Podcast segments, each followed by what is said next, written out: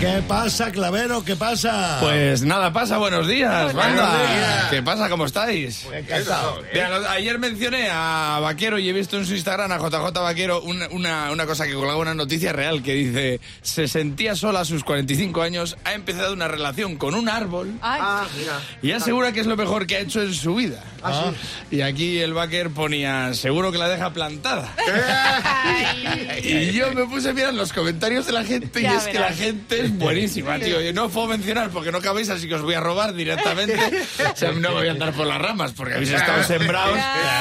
Y me parece una decisión muy sabia eh, poder decir lo que dice uno. Eso siempre es igual. Empiezas con unas copas y al follaje.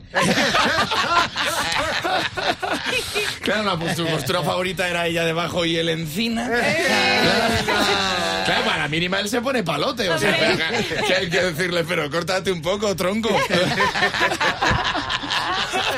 Pero claro, él solo puede pensar a ver cómo se la enebro. A ella le mola porque es fuerte como un roble. Claro. Aunque lo que más le gusta es el ciruelo, pero esto. Ella está muy pillada, o sea, de hecho debería echar el fresno porque, porque se desahucian elogios. Y él está como cedro por su casa, o sea, él está a gusto porque sabe que por mucho que ella sea humana, él siempre le va a hacer sombra.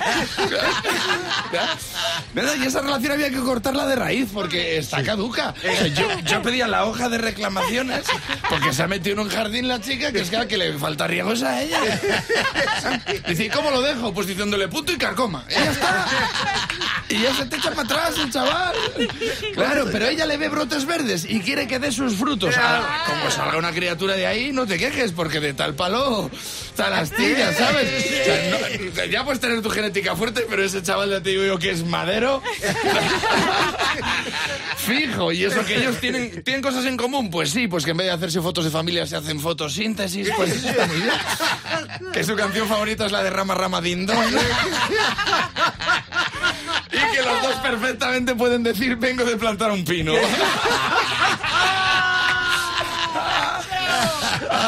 Así que dice que es lo mejor que él ha hecho en su vida. ¿Qué ha hecho, Y a mí él ha hecho en su vida y a mí me parece bien. Solo que pido que si algún día lo dejan, pues que la gente que hace comentarios, pues que no hagan leña del árbol caído.